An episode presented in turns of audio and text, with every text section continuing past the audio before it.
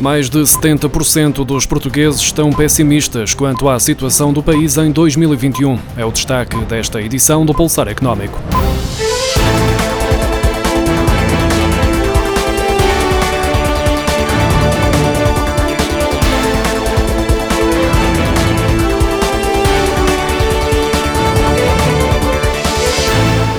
Os portugueses estão mais pessimistas relativamente ao futuro. 72% manifestam uma opinião negativa sobre a situação atual do país e consideram que vai continuar assim no início do próximo ano, segundo uma sondagem do Observador 7LM. Em setembro, este valor era de 48% e em junho de 54%. Relativamente à situação pessoal, o cenário é menos pessimista, com menos de metade dos inquiridos a manifestar uma opinião negativa, mais precisamente 43%. Este valor apresenta poucas alterações quando comparado com os 40% do mês de setembro e com os 44% em junho. Quanto às intenções de consumo para o início do novo ano, entre os portugueses inquiridos, 24% manifestam intenções de comprar vestuário e calçado, enquanto 10% dizem querer comprar livros. No entanto, em termos de gastos, a prioridade dos portugueses vai para aparelhos tecnológicos e grandes eletrodomésticos. O inquérito foi realizado pela empresa de estudos de mercado Nielsen entre 5 e 10 de novembro e teve por base uma amostra representativa de 600 residentes em Portugal, de ambos os sexos,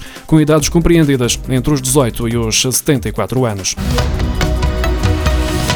Depois de ter regressado às subidas em outubro, o valor a que os bancos avaliam os imóveis para efeitos de concessão de crédito à habitação continuou a aumentar em novembro. De acordo com os dados do Instituto Nacional de Estatística, no 11º mês deste ano, este indicador fixou-se nos 1.144 euros por metro quadrado, uma subida de 13 euros face a outubro.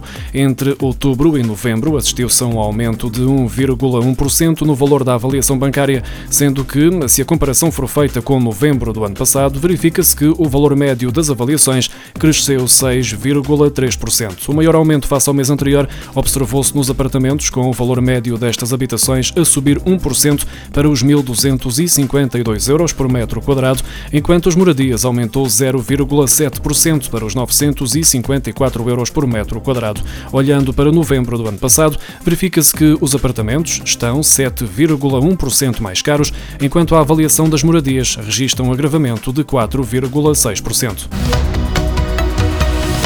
Consumo de cimento aumentou 9,3% nos primeiros 10 meses do ano, em comparação com o mesmo período de 2019, totalizando cerca de 3 milhões de toneladas, o valor anual médio mais alto desde 2011, de acordo com a Associação dos Industriais da Construção Civil e Obras Públicas. No que diz respeito ao licenciamento municipal de edifícios habitacionais, observou-se até ao final de outubro uma ligeira quebra de 2,1% em comparação com o ano passado, em resultado de uma estabilização na construção nova e de uma contra contração de 8,8% nas obras de reabilitação licenciadas, segundo explica a Associação, citando dados do Instituto Nacional de Estatística. Já o licenciamento de fogos em construção novas registrou uma ligeira quebra de 3,2% face ao mesmo período do ano passado, para 20.065 alojamentos.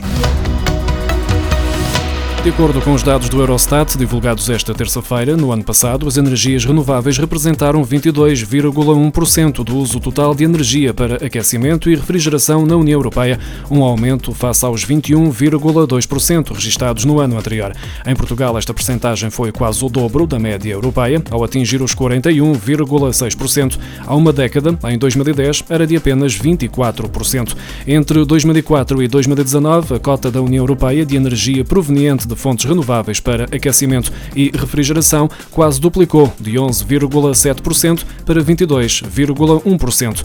Revela o Eurostat que entre os diferentes Estados-membros, a cota de energia renovável para aquecimento e refrigeração representou mais de metade do total na Suécia, com 66,1%, a Letónia, que registra 57,8%, e a Finlândia, com 57,5%. Fora da União Europeia, a Islândia registrou uma parcela muito elevada de energia limpa, na ordem dos 79,4%.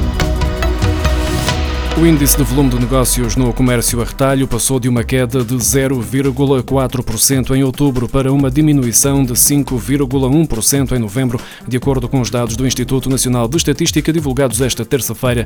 O agrupamento de produtos alimentares passou de um crescimento de 3,2% em outubro para uma queda de 2,3% em novembro, enquanto os produtos não alimentares passaram de um crescimento de meio ponto percentual em outubro para uma quebra de 4% em novembro. No ano de exceções, várias lojas prolongaram os prazos para trocas ou devoluções de prendas de Natal até ao final de janeiro. Normalmente o prazo para trocas ou devoluções é de 15 dias ou, na melhor das hipóteses, um mês, mas este ano, devido à pandemia, há lojas que têm estipulados até 3 meses para devolver ou trocar presentes. Através de um protocolo que o governo assinou com diversas associações comerciais, há lojas em que os presentes comprados entre 4 de novembro e 25 de dezembro podem ser trocados até 31 de janeiro. No início de novembro, quando este protocolo foi anunciado, o governo explicou que a intenção era dar mais tempo aos portugueses para prepararem as habituais compras de Natal, mas também para responder ao especial afluxo às lojas para trocas após o Natal. A lista de estabelecimentos aderentes pode ser consultada no site da Direção-Geral das Atividades Económicas.